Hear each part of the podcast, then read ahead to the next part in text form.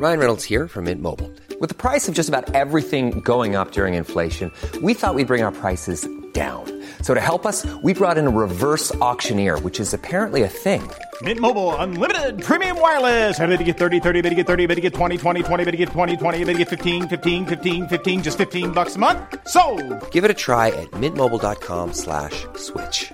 $45 upfront for three months plus taxes and fees. Promo for new customers for limited time. Unlimited more than 40 gigabytes per month. Slows. Full terms at mintmobile.com.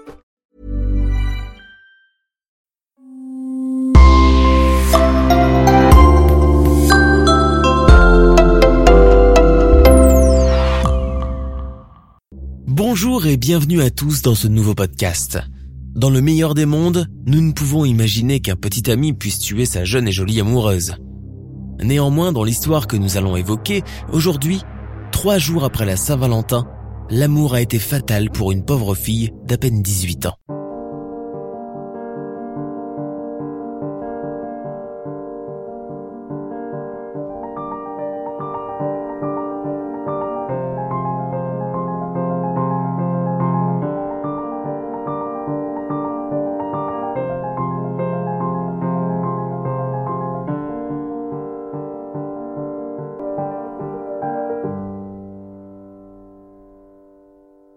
Cela est arrivé le dimanche 17 février 2008 dans le nord, dans la banlieue de Lille, un petit village paisible appelé Erquinghem-le-Sec. Il est 8h45 du matin. Près du canal de la Deule, un homme promenant tranquillement son chien découvre le corps sans vie d'une jeune fille. Elle est à moitié immergée dans la rivière de Lambersart. C'est certain, un crime a été commis. La police alertée, une équipe judiciaire est envoyée sur place on constate que la victime est morte depuis quelques heures déjà. Elle a le visage défoncé, les dents cassées et le crâne fracassé. Elle a reçu plusieurs coups très violents. Une traînée de sang montre qu'elle a été tirée jusqu'au bord de la rivière. Peut-être que le meurtrier voulait la jeter dans l'eau mais qu'il a été interrompu dans son action. L'autopsie révélera que la jeune fille a été étranglée puis battue. Elle a succombé à un déferlement de coups très violents portés au visage à l'aide d'un objet contondant. C'est un acharnement affreux.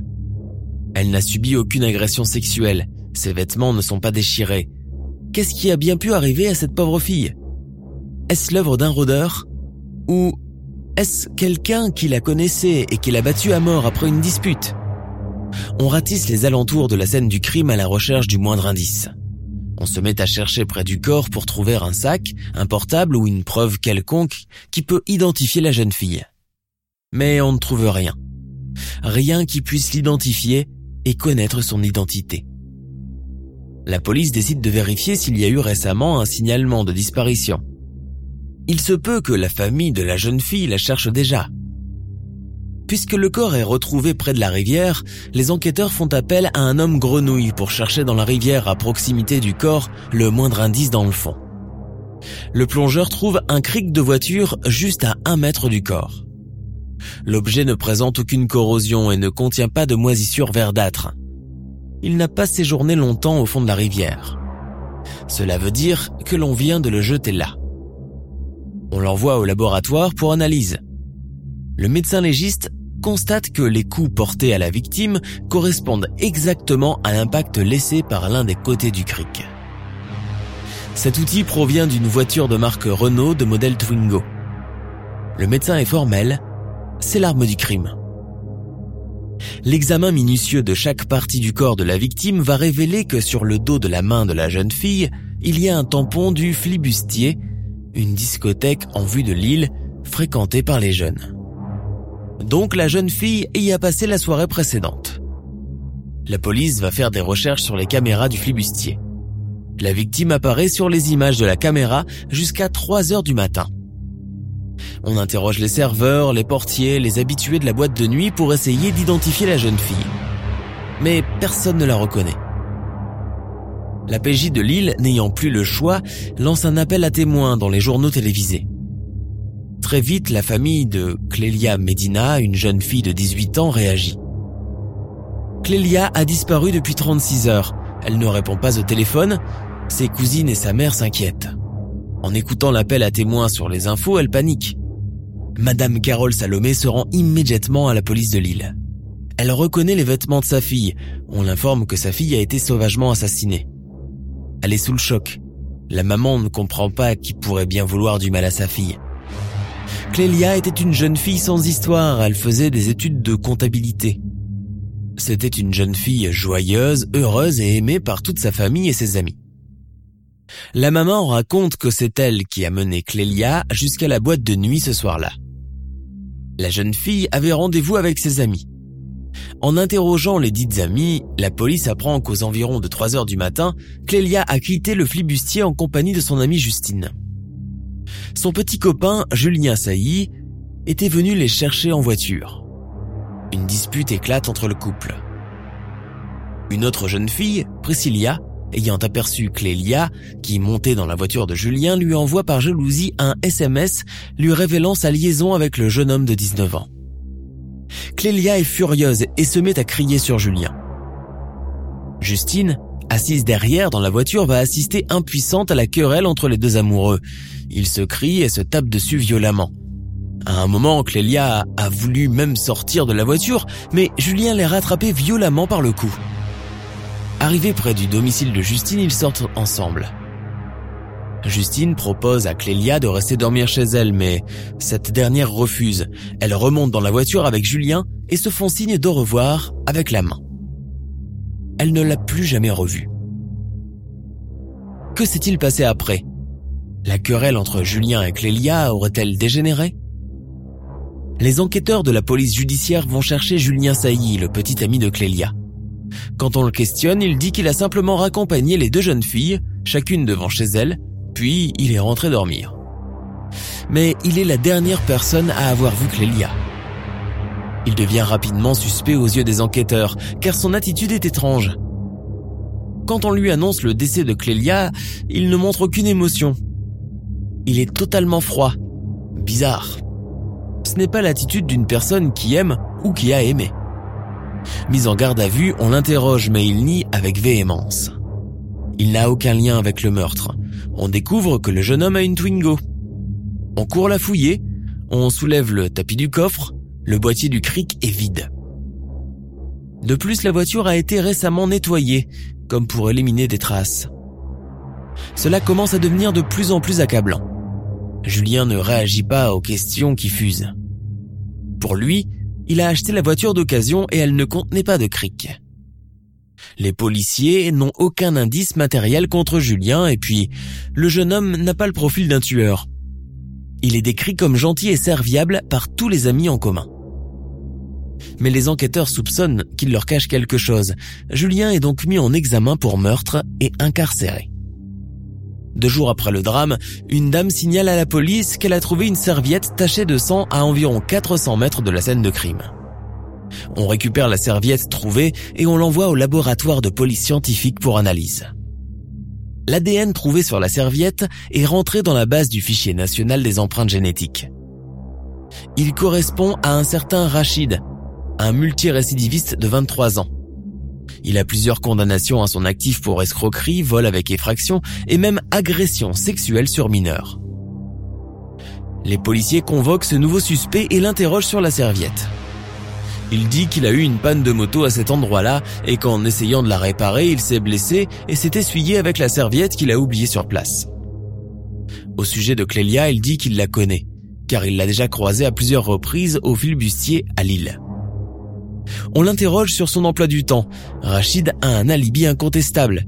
Ce jour-là, il était en Algérie. Fausse piste. Les avocats de Julien Sailly pointent les carences de l'enquête. Après un an d'incarcération, ils arrivent à le faire sortir. Il va attendre le procès en liberté. Les parents de Clélia, convaincus de la culpabilité de Julien, sont indignés de voir l'assassin de leur fille en liberté il crée une association appelée Association Princesse Clélia. Des lâchers de ballons, des marches et des kermesses sont organisés dans le but de ramasser des fonds en vue de défendre les intérêts de leur fille pendant le procès en devenir. Cela suscite l'intérêt des médias qui remettent à la une l'affaire. Les enquêteurs sont sous pression. Un mouchoir en papier ramassé sur la scène du crime dévoile enfin l'identité d'un nouvel ADN. C'est celui d'un homme que certains témoins disent avoir aperçu cette nuit-là le long du canal. Un certain Karim, bien connu des services de police. Karim dit qu'il vient souvent sur le canal pour jouer au foot avec son fils. C'est possible qu'il se soit mouché avec un Kleenex, mais Karim n'a pas de Twingo. Encore une fausse piste. Le juge d'instruction chargé de l'affaire fait des recherches sur la vie de Julien Sailly. Il s'avère que c'est un jeune homme impulsif, jaloux et bagarreur. Il aimait Clélia, mais il était immature. Ils se disputaient souvent. Il y avait de la jalousie entre eux. Il lui a porté des coups à plusieurs reprises. La juge fait passer des tests psychologiques à Julien. Il ne souffre d'aucun trouble mental. Les enquêteurs épluchent les communications téléphoniques et les SMS envoyés des téléphones portables de Clélia et Julien ce soir-là. Ils constatent qu'à 5h10 du matin, le portable de Clélia s'éteint. Au même moment, Julien était en communication avec Priscilla, l'autre fille avec qui il sortait. Il lui dit qu'il n'est plus avec Clélia et que, si elle veut s'en assurer, elle n'a qu'à l'appeler sur son portable. Pourquoi dit-il cela? Parce qu'il sait que Clélia est incapable de répondre à cet instant précis? Parce qu'il sait qu'elle n'est plus en vie? Priscilla appelle effectivement Clélia, mais elle ne répond pas. Pour la juge d'instruction, il est clair que si à 5h10 Clélia ne répond plus, c'est que le drame est déjà arrivé et que Julien sait plus qu'il n'en dit. En juin 2011, le procès s'ouvre devant les assises de Douai. Julien comparaît libre. À quelques mètres des parents de Clélia, le face-à-face est tendu. Eux, ils n'ont plus aucun doute. C'est lui le coupable. Mais le procès est reporté à cause d'une erreur de procédure. La salle s'embrase et les deux clans, la famille de Clélia et les supporters de Julien s'affrontent jusque dans la rue. Il a fallu la police pour les séparer. Un an plus tard, en mai 2012, Julien se retrouve devant la cour d'assises du Nord. Il est mis cette fois-ci dans le box des accusés, séparé de l'audience par une baie vitrée. Furieux de se retrouver là, il ne décolère pas. La famille de Clélia espère que la justice cette fois-ci sera rendue. La défense multiplie les offensives devant la cour en fustigeant l'impartialité de la présidente l'an passé, remettant en cause l'enquête de police et insistant sur les aveux inexistants on déplore une culpabilité interprétée. L'avocat général, Luc Frémiot, évoque le machiavélisme de l'accusé qui a poussé Priscilla à téléphoner à Clélia, déjà morte. Il a tué deux fois, Clélia. Une première fois en l'étranglant, une deuxième fois après s'être rendu compte qu'elle n'était pas morte. La cour suit les réquisitions du parquet. Julien Sailly sera condamné à 20 ans de réclusion criminelle. En octobre 2013, la cour d'assises du Pas-de-Calais le condamne en appel à 20 ans de réclusion criminelle. Son pourvoi en cassation a été rejeté en décembre 2014. Nous sommes à la fin de notre émission du jour. N'hésitez pas à écouter les autres émissions du podcast et à prendre 5 secondes pour nous laisser un 5 étoiles sur iTunes. C'est vraiment très important pour nous. Vous pouvez aussi vous abonner pour ne pas rater les prochains épisodes et nous suivre sur Facebook pour nous en proposer de nouveaux. Merci et à bientôt.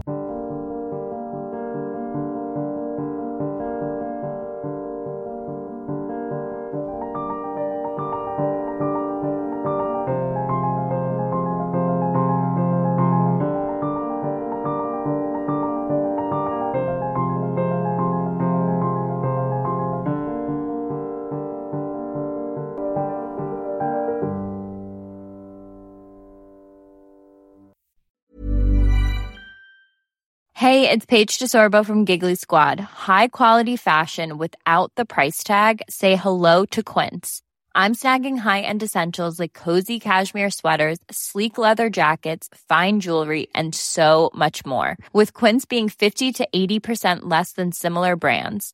And they partner with factories that prioritize safe, ethical, and responsible manufacturing. I love that. Luxury quality within reach. Go to quince.com slash style to get free shipping and 365 day returns on your next order. Quince.com slash style. Tired of ads interrupting your gripping investigations? Good news. Ad-free listening is available on Amazon Music for all the music plus top podcasts included with your Prime membership. Ads shouldn't be the scariest thing about true crime. Start listening by downloading the Amazon Music app for free or go to amazon.com slash true crime ad free. That's amazon.com slash true crime ad free to catch up on the latest episodes without the ads.